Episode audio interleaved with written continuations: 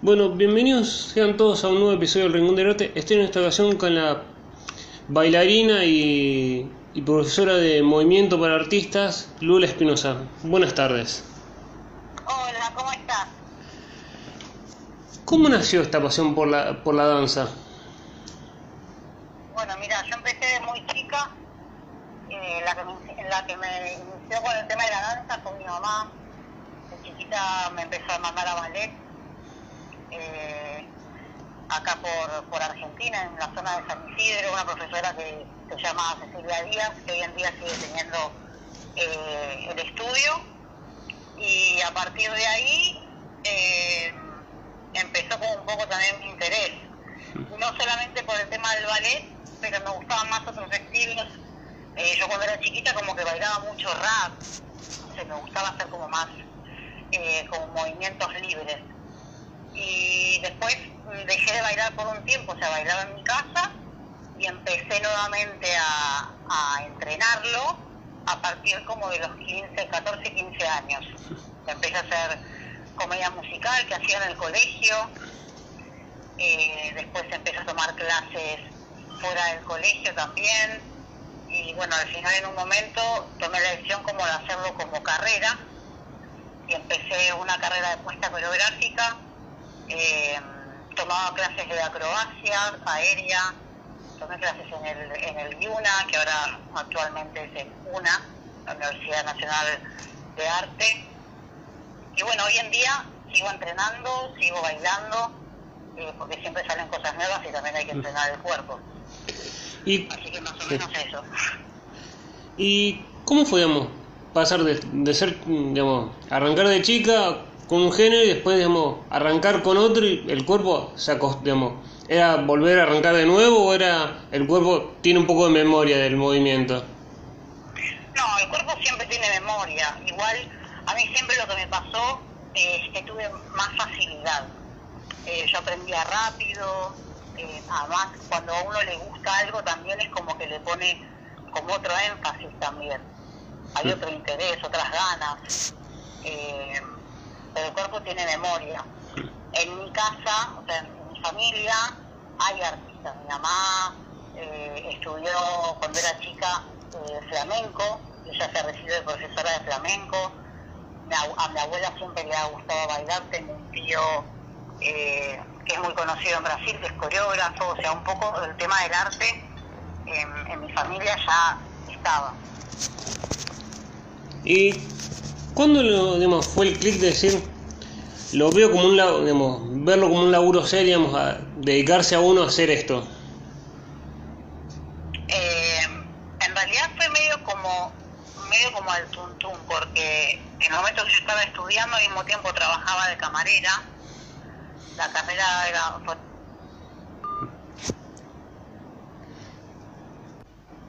No, eh, ¿qué te estaba diciendo? Eh, Eh, bueno, estaba trabajando y al mismo tiempo estaba estudiando. Eh, y fue como ir eh, abriéndome puertas, o sea, yendo a castings, audiciones. De repente me empezaban a salir cositas y yo mismo que seguía trabajando y en un momento me di cuenta que eh, podía vivir de la danza. Entonces cuando me di cuenta de eso directamente dejé de trabajar como camarera y me dediqué plenamente a la danza y ya van, voy trabajando esto hace ya más de 10 años. ¿y cómo fue también la decisión después irte de, de acá a Argentina a decir, quiero trabajar, digamos, trabajar afuera de Argentina? A mí siempre me gustó viajar, siempre, siempre tuve muchas ganas, o sea, mi- creo que mi sueño desde, desde que un poco empecé a hacerlo como más consciente era, yo tenía una frase que decía, mi sueño es eh, poder viajar, o sea, poder viajar por el mundo y bailar. Eh, entonces en un momento se me dio la oportunidad porque yo tenía a mi mejor amiga en ese entonces en México y yo hace un año como que ya le venía como venía como pensando de que tenía ganas de irme, ganas de irme, que tenía ganas de, conocer otros lugares. Y de repente tomé la decisión y me fui a probar a México. Y me quedé en México seis meses trabajando. Después me volví eh, y empecé también a, querer, o sea, me gustó mucho, entonces empecé a buscar otro tipo de cosas y tuve también la oportunidad de poder trabajar arriba de un crucero, hice dos temporadas y bueno, ya hace dos años estoy viviendo en España. Y bueno, en España yo llegué y al mes y medio de pandemia, bueno, fue todo un tema, pero bueno, por suerte pude empezar a trabajar en España. Es como que en España aún estoy como empezando, por así decirlo, estoy haciendo más contactos, estoy trabajando, pero eh, como haciéndome camino. Y es difícil trabajar en un crucero, digamos, porque los cruceros son viajes largos y la gente, digamos, no es que va, se bajan unos, vienen otros y ven otro espectáculo. ¿Cómo es, digamos, trabajar con gente, digamos, que está mucho tiempo con uno en, en un crucero? Mira, yo creo que el crucero no es para todo el mundo, porque el crucero es convivencia las 24 horas del día durante un lapso de 6 a 7 meses. Eh, es un trabajo eh, que tenés que tener mucha resistencia física y también tenés que trabajar mucho la cabeza. Porque llega un momento que estar trabajando todos los días, en, mi caso, el empresa donde yo trabajaba, trabajaba de lunes a lunes. O sea, nosotros teníamos 5 o 6 shows por semana y eh, teníamos otras cositas más que hacíamos, pero creo que necesitas tener un equilibrio entre lo físico, o sea, lo mental y, lo, en sí lo espiritual también, porque a veces eh, hay momentos que uno tiene que mantener la calma y estar en paz, porque a veces hay mucho caos, porque estás todo el tiempo con mucha gente y no tenés tiempo, mucho tiempo como de soledad, por así decirlo. Lo bueno es que nosotros podíamos salir, conocíamos, gracias a eso conocí muchísimos lugares, entonces también ahí se te despejaba la cabeza, pero vos vivís y trabajás en el barco.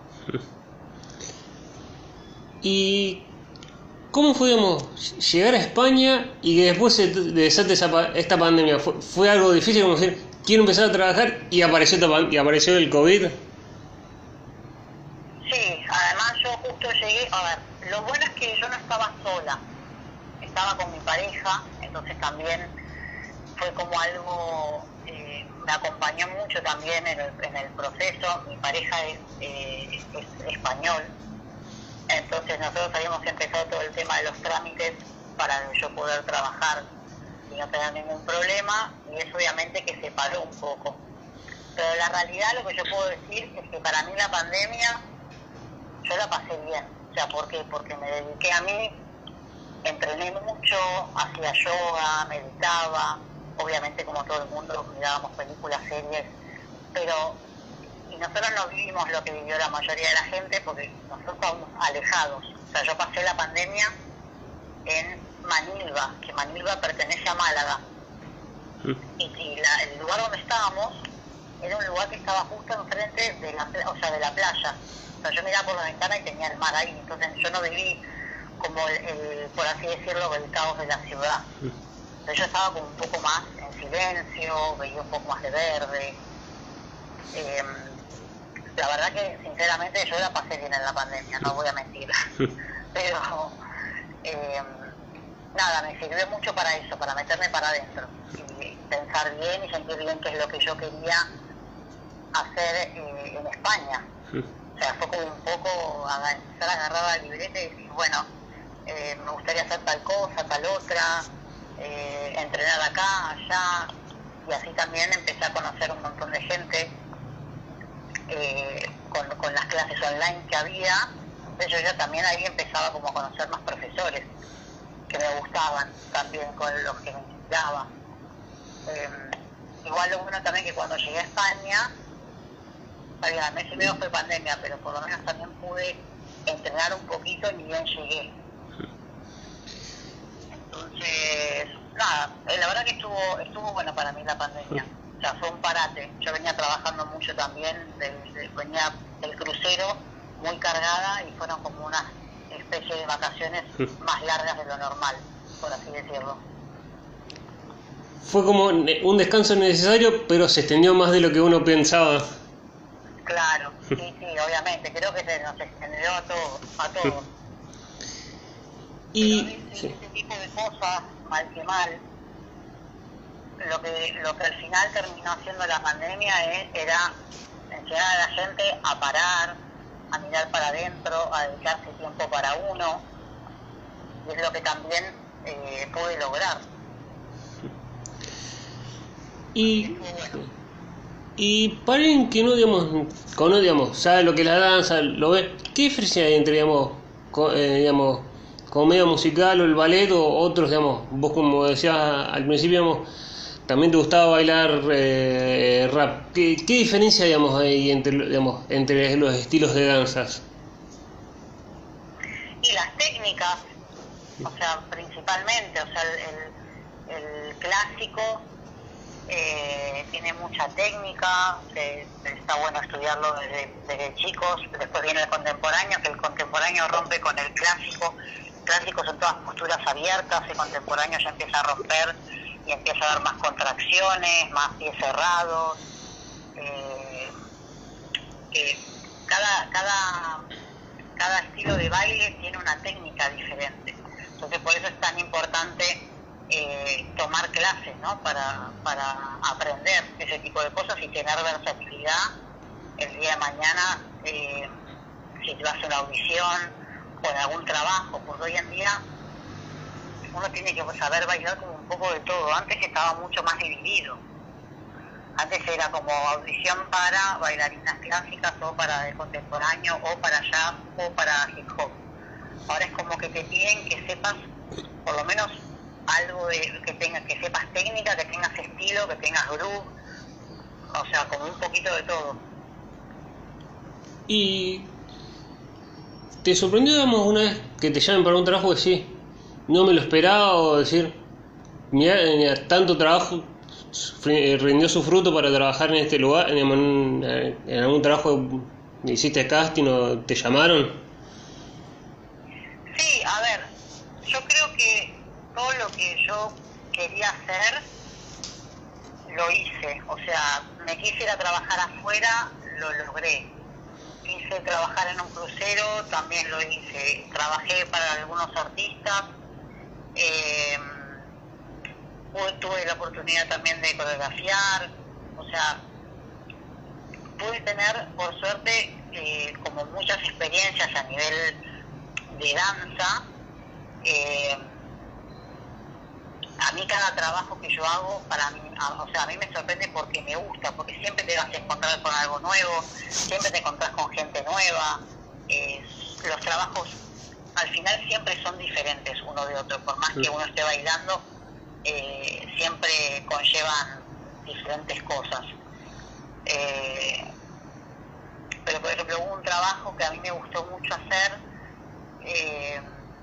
que aprendí muchísimo, porque al final lo que a mí me gusta decir de los trabajos es cuando te llevas algo también, que o sea, que tenés un aprendizaje. O un trabajo que me llamó un, un, socio, o sea, en ese, en ese entonces era como si fuera mi socio, pero era un colega con el que yo trabajé, eh, que fue uno de mis primeros trabajos como bailarina, que me había llamado en su momento para bailar en, en la rural, en el stand de Chevrolet. Eh, y muchos años, muchos años después, o sea, seguí trabajando con él en otros, en otros eventos, pero un día me llamó y me propuso un trabajo que era para eh, coreografiar un, un evento privado para una marca de ropa que se llama Martina di Trento, y que tenía muchas cosas, tenía que coreografiar a 48 bailarines. Eh, y además trabajar con las modelos y hacer cosas, eh, iba a ser un, espectáculo, es decir, el 90% virtual y 10% real. Entonces fue un trabajo, o sea, para un solo día, fue un trabajo como de dos meses. Eh, y aprendí de todo. Y estuvo buenísimo y lo disfruté un montón y me acostaba súper tarde y estaba todo el día durante dos meses pensando eh, todo el tiempo acerca de, ese trabajo se me ocurrían cosas nuevas y fue uno de los trabajos que creo que, que, más disfruté y que más aprendí. porque aprendí de todos los rubros. Entonces la verdad que estuvo súper bueno. ¿Y cómo se, digamos, se te ocurrió esta idea de hacer eh, movimiento, dar clases de movimiento para actores? ¿Cómo se te ocurrió? Bueno, mi pareja es director de cine él actualmente da clases de interpretación y nació a partir de eso.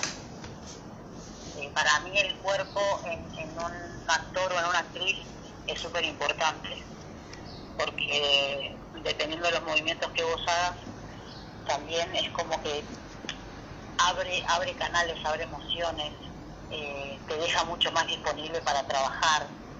Cuanto menos estás en la mente, en el actor, en la actriz, más uno puede entrar eh, y conectar con, con las emociones. Eh, más que nada salió salió por eso. Y empecé a agregar cosas, cambiar, ahora, ahora actualmente también estoy modificando para volver a empezar a dar clases ahora cuando vuelva para España. Pero más que nada por eso, porque yo empecé a conocer más actores y actrices en un principio que a bailarines. Entonces como que mi beta se fue un poco para ahí. Y lo disfruto muchísimo porque también sigo aprendiendo un montón de cosas y me doy cuenta de lo necesario que es eh, el cuerpo para un actor o para una actriz, como puede ser también la interpretación para un bailarino o una bailarina. O sea, todo va de la mano, todo va conectado. Es como que el ser actor y ser bailarín, digamos, es como cosas que se pueden, por así, digamos, son diferentes, pero como que se pueden combinar. Sí, que al final las artes todas se pueden combinar. Cuando uno más herramientas tiene dentro de, dentro de la bolsita, eh, como que más soledad va. O sea, más, más puertas también se te abren, eh, tenés más oportunidades, uno puede, uno va con más seguridad. Porque siempre pasa eso, cuando uno tiene más conocimiento y sabe de lo que está hablando, va con más, con, con más seguridad. ¿Y qué diferencia notás vos, digamos, de trabajar mm, como fue en México, en, en España, a trabajar acá en Argentina? ¿Son formas distintas de laburo o son todo muy parecidas? eh, tienen formas diferentes, en ciertas cosas hay cosas diferentes y otras no tanto. Eh, yo creo que tema organización puede ser un poco, un poco diferente. No mucho igual, ¿eh? O sea, yo creo que más que nada es por un tema, las diferencias son más que nada por eh, creo por el porque se manejan ellos a nivel personal de una manera diferente. Pero sí el trabajo, no, creo que no, la verdad que no, no mucho. ¿Y cómo fue trabajar, digamos, coreografiar a un, a un actor tan conocido como Nicolás Furta, digamos? ¿Y cómo te llega esa propuesta? Ay, bueno, eh, como te comenté, mi, mi novio es director de cine.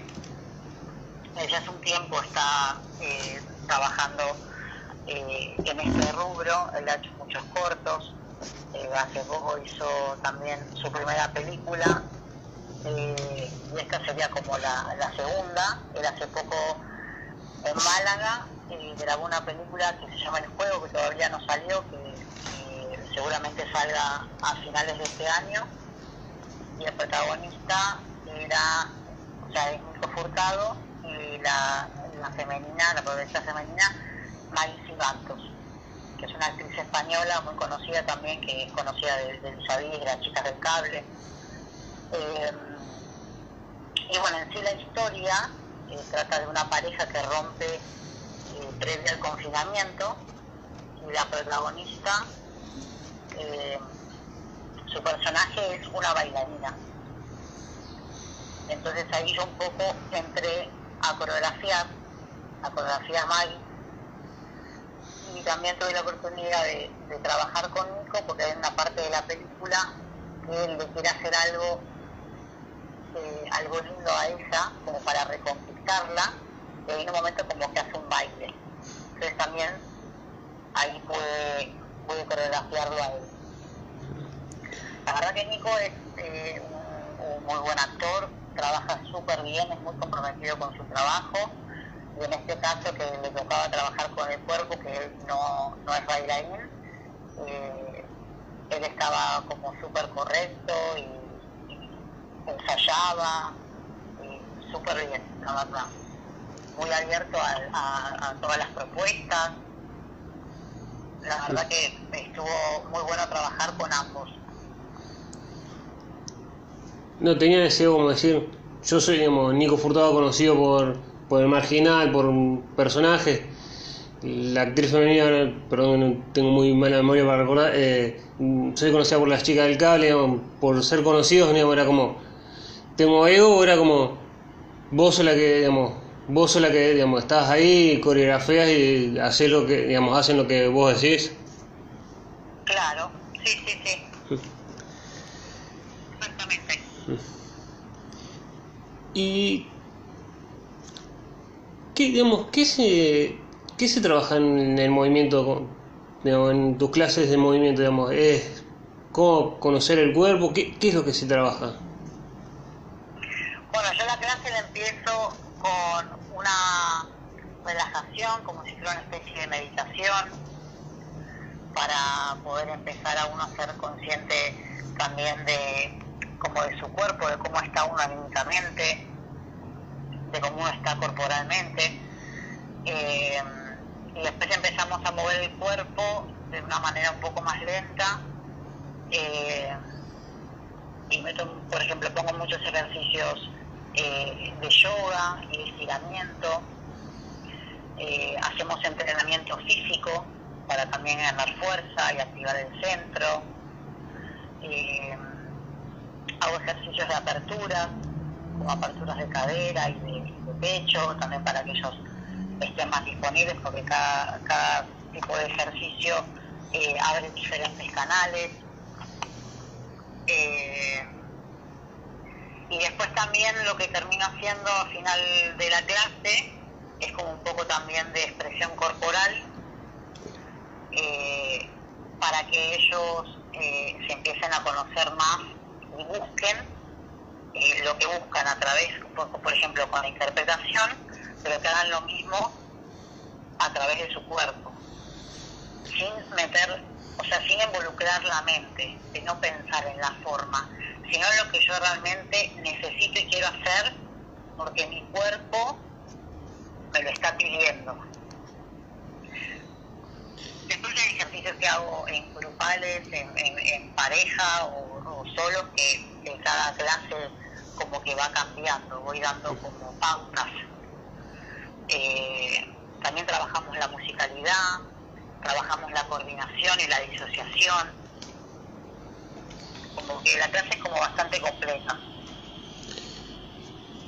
Y el profesor, un profesor tiene que enseñar, digamos, con, digamos, con comprensión, tratando bien al alumno, es como marcando, digamos, los errores y, digamos, y enseñándole cómo es las cosas. A ver, yo creo que, que para enseñar, primero uno tiene que tener mucha paciencia y le tiene que gustar lo que hace. Obviamente hay gente que le cuesta más y otra gente que le cuesta menos, pero eso no quiere decir que uno eh, le dedique más tiempo a uno que al otro. Yo creo que todos eh, tienen que tener eh, el mismo tiempo y la misma dedicación y la misma paciencia. Eh, obviamente que hay cosas que a la gente no va a saber y que obviamente hay que marcarlas de que son de tal manera, pero más que nada para no lastimarse, para no lastimar el cuerpo. Porque uno a veces lo hace inconscientemente, al no tener como esa conciencia corporal, porque, porque no están acostumbrados a trabajar con el cuerpo, hay ciertas cosas, ciertas pautas que hay que respetar, pero, pero principalmente para, no la- para que no se lastimen el cuerpo. Y digamos, de lo que vos seguís también aprendiendo, digamos, tomando clases, ¿cuál es el género o lo que más te ha costado decir, cómo me cuesta aprender esto? hop. Baile urbano, pero la gente que se dedica completamente al hip hop, yo creo que, o sea, los admiro muchísimo porque mm, tienen como otra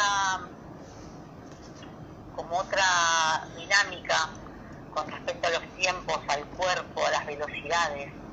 Yo creo que lo que siempre tuve que entrenar y lo que más me costó era eh, como la rapidez corporal, por así decirlo. Era como los, los de los ritmos urbanos o el hip hop es como tienen una velocidad que, que a uno le en un momento le cuesta. Claro, sí, además depende del profesor. Hay, hay, hay clases de, de hip hop que capaz son un poco más grueras, son un poco más más lentas, hay, hay otras que son más de técnica para, para que aprendas bien el tema de la técnica de, de cada de cada palo. eh, pero después hay otros hay otros profesores que ahora también están muy a full con eso, la velocidad de los pasos. Yo creo que eso fue lo que más eh, me costó, porque el tema de lo, de lo urbano como que lo empecé como un poco más tarde. Y ahora vos viste que ya hay eh, chicos súper jóvenes que bailan increíble, que tienen una velocidad en el cuerpo que no se puede creer, que a mí me encanta, porque la danza no para de crecer. Sí, la, danza crece, pero lo que creo que a uno cuando se va volviendo grande es, es decir, ahora los chicos bailan más rápido, son más jóvenes y, y tienen mejor flexibilidad que uno. Es como, lo admiro, pero me da como envidia. No, pero yo creo que cada, cada persona y cada artista es especial. No hay, no hay un artista igual al otro. Porque seguramente hay algo que yo tenga que el de al lado no lo tenga. Y yo eh, seguramente, no sé, por así decirlo, si tuviera que decir algo, capaz eh, le- les gano en experiencia, por así decirlo. Pero yo creo que no, no tiene que haber competencia ni envidia, porque al final el arte y la danza se comparten. Y si no es para vos hoy esto, será otra cosa mañana. Pues a veces cuando las cosas tienen que ser para vos son, y cuando no tienen que ser, no son.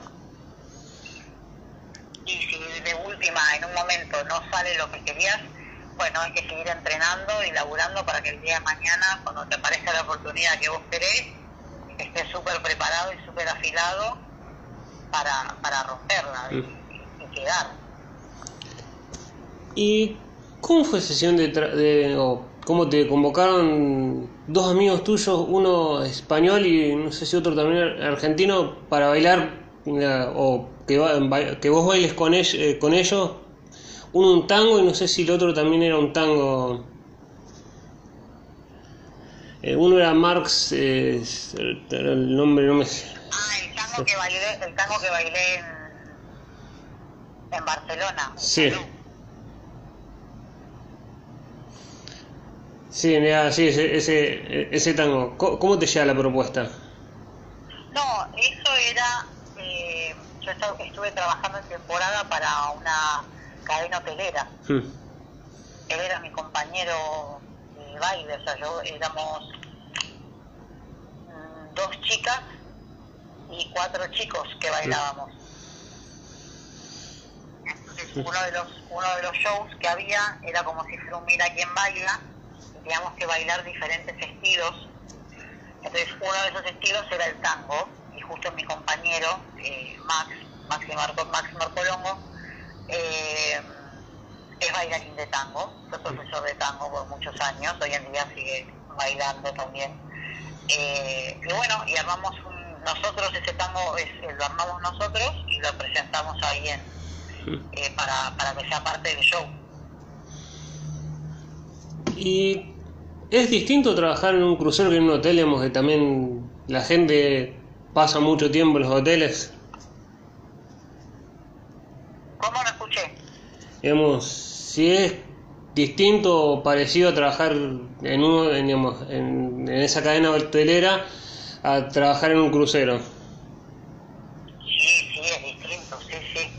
Porque vos cuando terminás de trabajar en, en el hotel, vos te vas a tu casa. O sea, salís del lugar donde vos estás trabajando. O sea, sabés que capaz te toca compartir con, algún con alguna compañera, pero en el barco vos terminás de trabajar y seguís estando arriba del barco.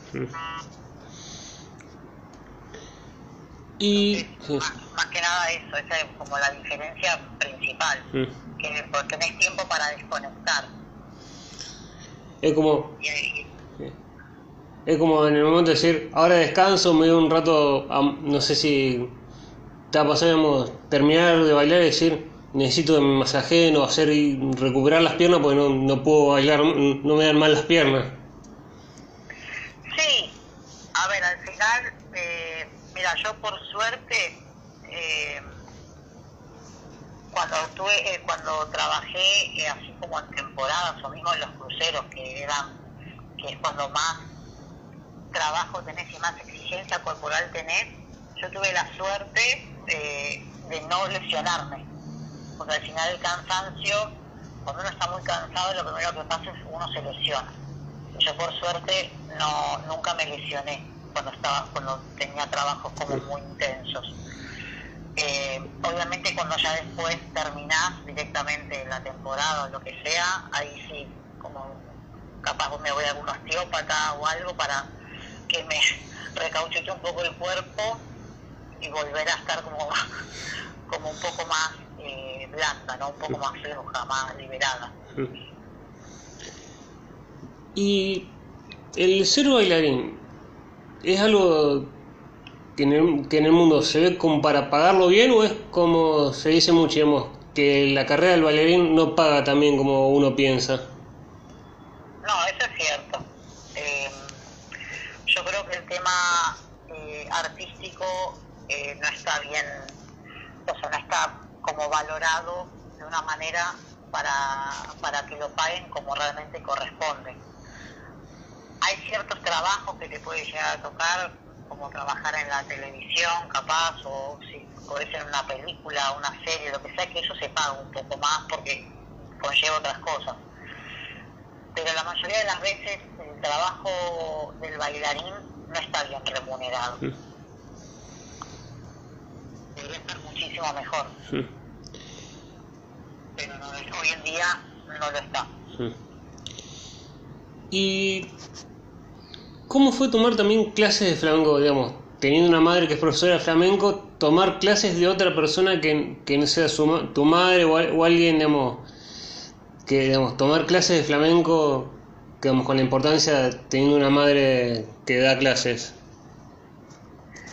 Eh, bueno, mi mamá en realidad no da clases, mm. o sea, ella de chica eh, se recibió como profesora eh, de, de danza española pero muy chica, como que tenía los 12 años.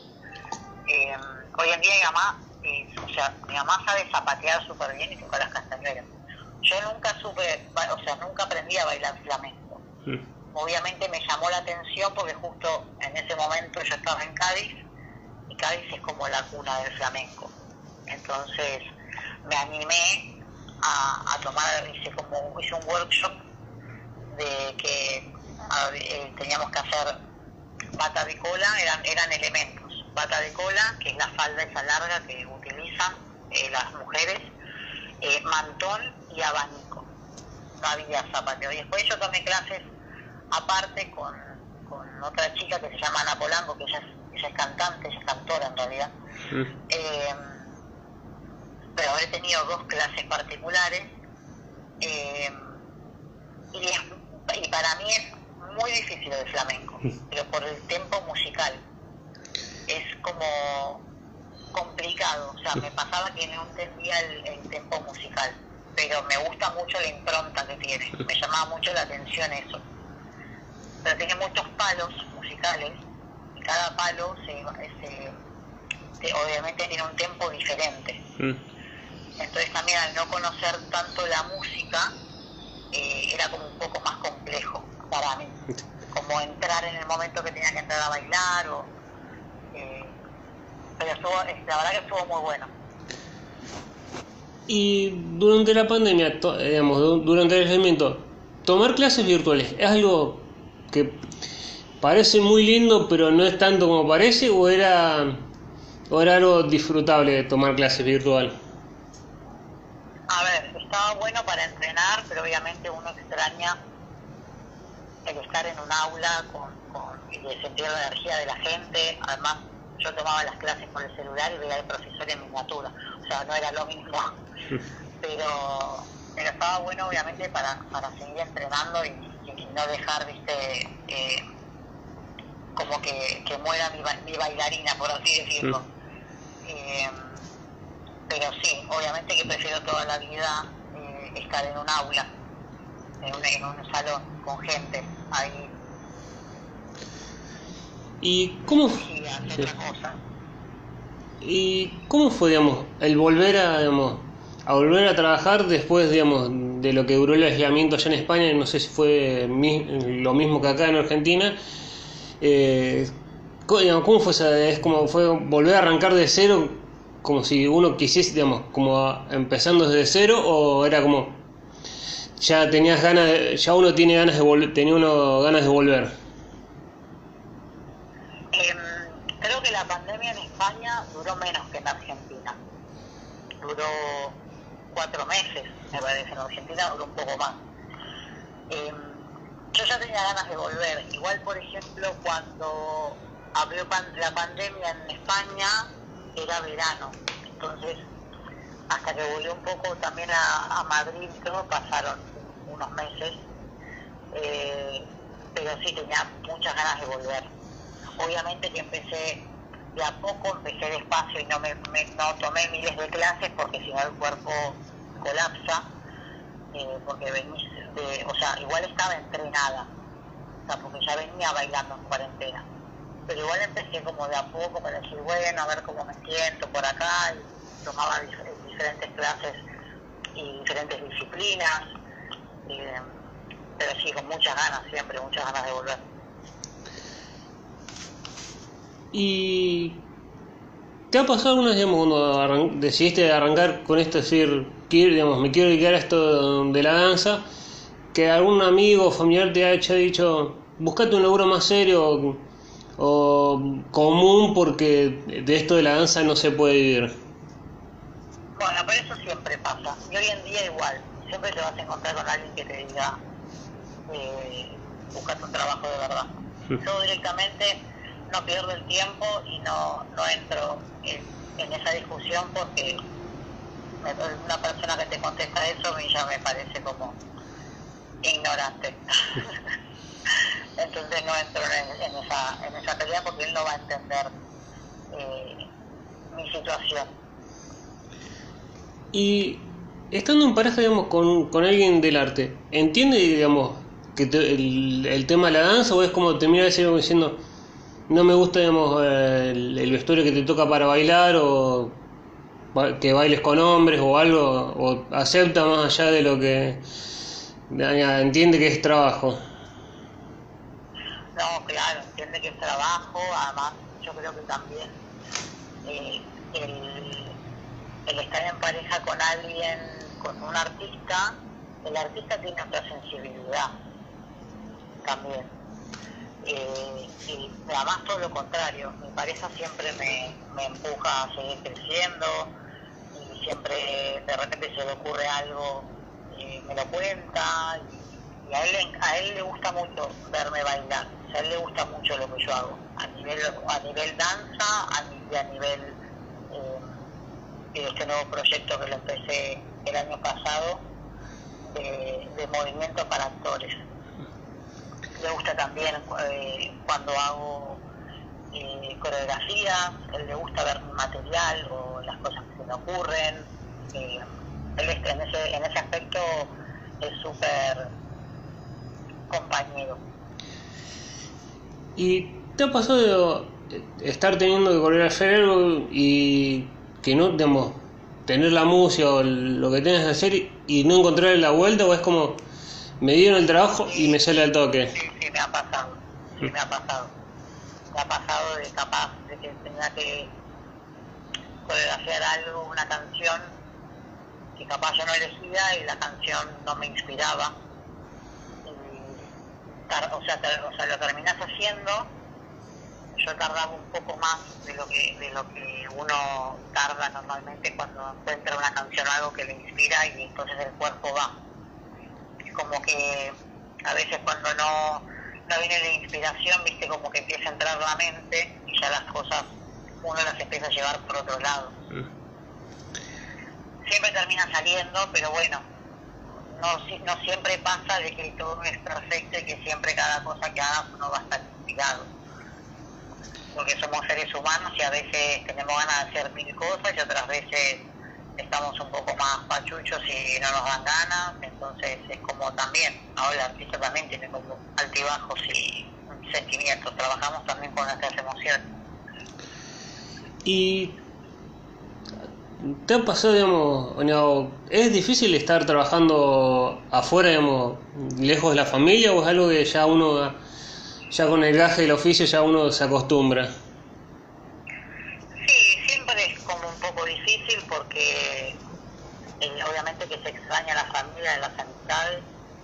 Al final cuando, cuando ya empezás a estar mucho tiempo fuera, te empezás a acostumbrar, pero capaz siempre te, capaz te pasa algo que como que te recuerda a esa gente, ¿no? Que te gustaría que esa gente te esté cerca. Mm.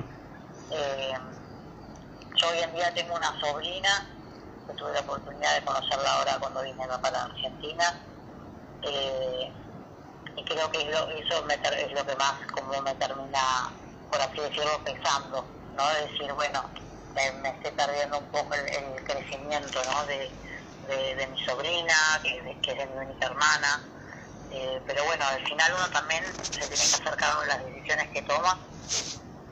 Y yo tomé la decisión de hacer mi vida fuera de Argentina, eh, que la verdad estoy muy bien. Pero bueno, para mí también es un esfuerzo, como creo también es para ellos, ¿no? De tenerme, tenerme lejos.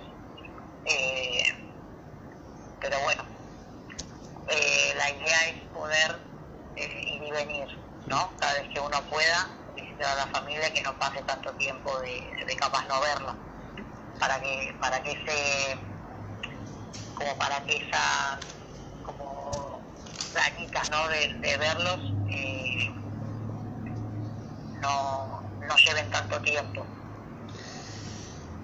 Y ha pasado ¿A qué importancia vos le das a las redes sociales y cuánto crees que ayudan o no tanto a un bailarín o a alguien para hacerse conocido y para que lo contraten o, lo, ve, lo vea gente digamos que, que por no ver, digamos, por no conocerlo lo, lo conoce? Hoy en día las redes sociales ayudan muchísimo.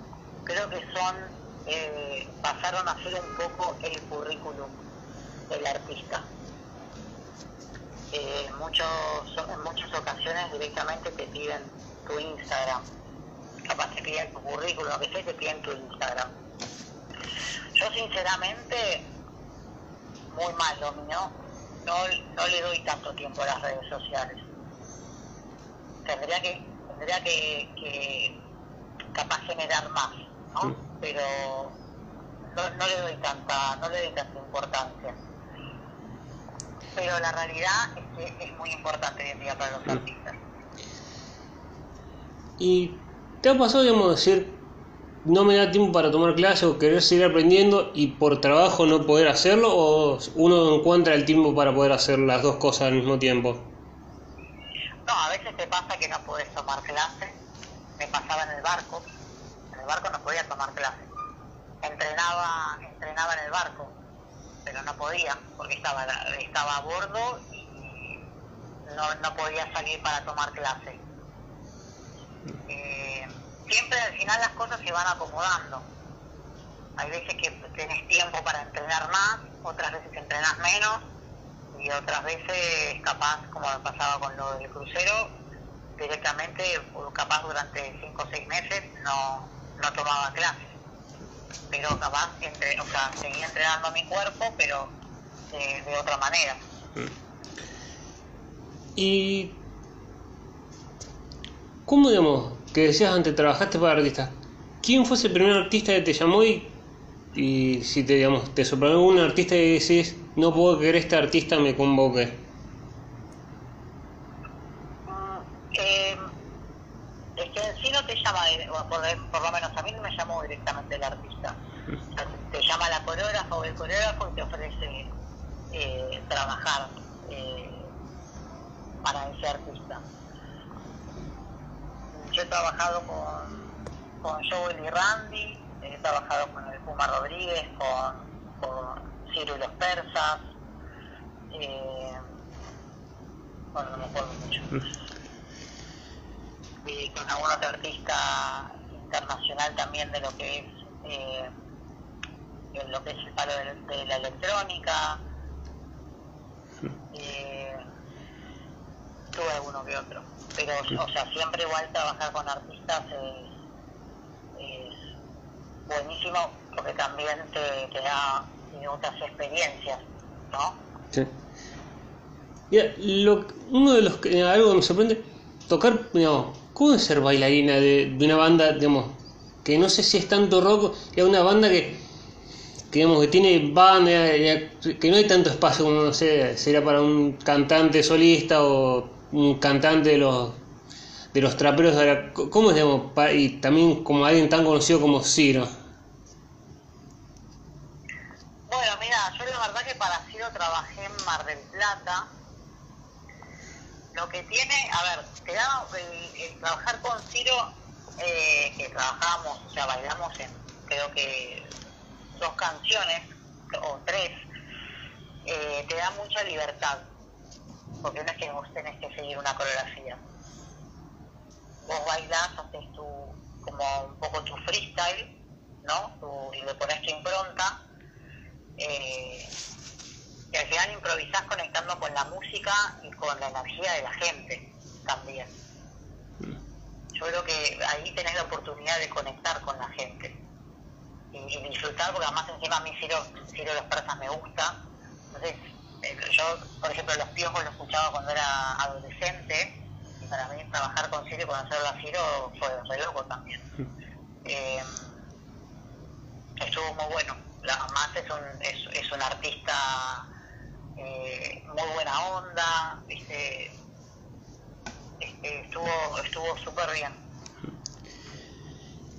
Y digamos, con los otros dos artistas que mencionaste, el Puma Rodríguez y ahora, creo que era Raúl Alejandro, me dijiste, o, yo de Randy, perdón. Que, yo y Randy no tuve mucha interacción, o sea, yo era bailarina bailaba para el show, interactuamos, interactuábamos un poco en el escenario, pero fuera del escenario eh, no, no tuve la oportunidad de conversar con ellos.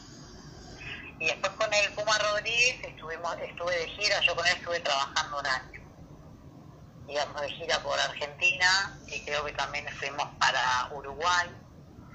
Eh, y éramos dos, éramos dos parejas eh, de, de baile y también, o sea, fue una experiencia también muy divertida porque con la gente con la que yo estaba trabajando y bailando eran amigos, entonces también fue otro tipo de disfrute, además el estilo de música del Puma es latino, es para, él, tiene un,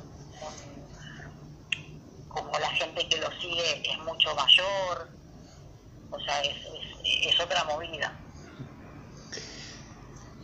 Y algo me sorprende, es difícil estar, digamos, con, con el palo de la electrónica. ¿Es difícil estar tanto tiempo escuchando, digamos, bailando con la música electrónica o es como bailo y cuando termino es como no quiero escuchar nunca más eh, este estilo de música? No, para mí no era complicado. A mí la electrónica, o sea, a mí me gusta todo tipo de música, la verdad. Obviamente que la electrónica es un poco más intenso, ¿no? Mucho más, mucho más como por así decirlo barullo, entre comillas, eh, para lo que es trabajar, ahí tenés mucho más volumen, eh, pero yo lo disfrutaba, no era que estaba horas y horas bailando, mm. hacías eh, entradas de capaz 15 minutos, a veces era freestyle, otras veces era con coreografía, dependiendo, pero también yo lo disfrutaba. Al final siempre también agarré, al principio capaz no tanto, pero después llega un momento que empecé a agarrar trabajos que tenía ganas de hacer. En un momento tuve el lujo de decir, bueno, esto lo agarro y esto no. Entonces los trabajos que yo hacía, mal que mal era porque me gustaban, no era un esfuerzo para mí, o sea, ir a hacerlo. Y eh, ¿te ha pasado, digamos, que algún alguien con que hayas trabajado por las redes te haya mandado un mensaje a algún bailarín que, que vos admirás o que te diga sos mi referente o algún halago o, todavía no, no, no ha llegado a ese punto? Sí, a ver, hay mucha gente que me ha mandado mensajes y me ha dicho que le gustó, que me ha visto bailar y le gustaba mucho, eh, que le gustaba mucho mi energía. Eh, sí, por suerte sí tuve como esos mensajes que además son súper lindos recibirlos, la verdad. Porque decís, bueno, eh, estoy haciendo algo bien. estoy yendo por buen camino. ¿Y te ha sorprendido, digamos, bailar con, trabajar con un compañero que decir, no puedo creer que este tipo no, digamos, no sea conocido o, o no haberlo conocido y que baila increíble o, o tiene una, una onda muy muy incre- eh, muy buena. Sí, sí. Creo que con la mayoría de las personas con las que trabajé, sean conocidos o no conocidos, son excelentes artistas eh, y le ponen todo en su trabajo eh, y son súper talentosos, sean conocidos o no. Obviamente que hay otros que, que capaz no son, no son conocidos y decís, no puedo creer lo que baila esta persona, sí. Y que no lo conozca la gente, sí me ha pasado. Y con el tema de, de tu danza, ¿apuntás a decir quiero trabajar para, para un espectáculo, para algo en, en especial o es como voy paso a paso y todo va a ir llegando? Tuve, tuve ambos. Tuve mis momentos de, ponerme como decir, bueno, yo quiero ir ahí, y otros momentos que papá me estaba exigiendo mucho y decía, bueno, voy a, voy a fluir.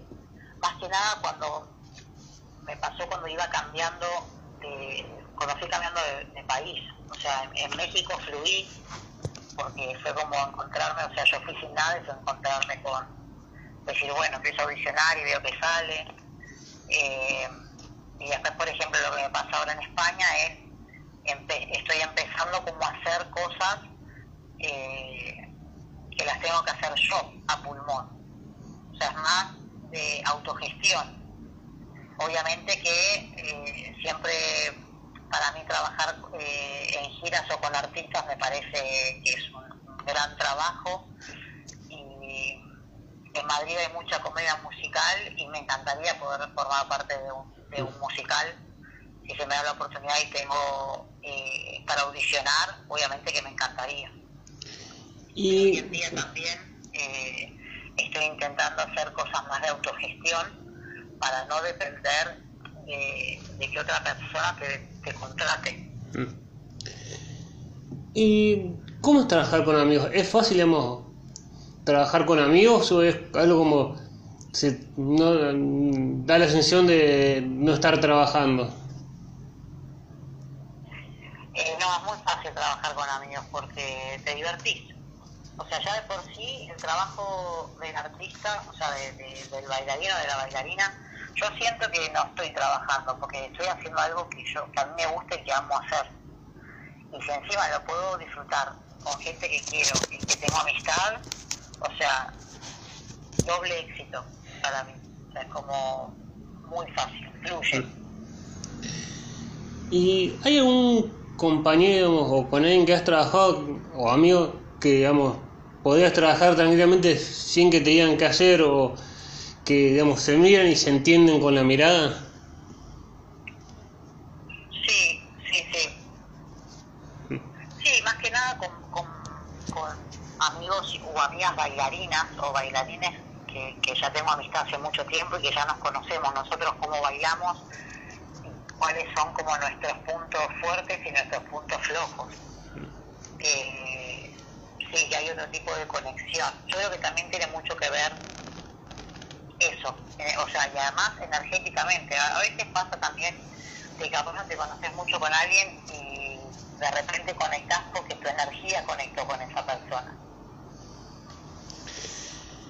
Eh, y te voy a hacer la última, porque digamos, me quedaría ahora, porque es un placer hablar con vos, Lula, pero después miro y digo, ya, van a ver el nombre del van a decir, ok, pero los, los, mis oyentes van a decir, ¿por qué tan larga la entrevista? Eh, te hago la última así en dos partes.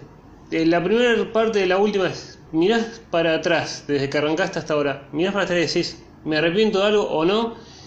Y para alguien que por algún prejuicio o algo no se anima a danzar, a, hacer danza, ¿qué le dirías vos para que se anime? Mira, yo la verdad que no me arrepiento de nada. Y creo que, que todo, todo lo que pasé, o sea, por todos los lugares que pasé y trabajé, lo que sea, y también experiencias de vida personal, eh, que es lo que te decía hace un rato. Lo que tiene que ser es para uno y lo que no, no. Obviamente que siempre con esfuerzo y con ganas, eh, obviamente hay que esforzarse y trabajar, porque las cosas no, no, no caen del cielo, pero principalmente uno tiene que tener ganas y amar lo que hace.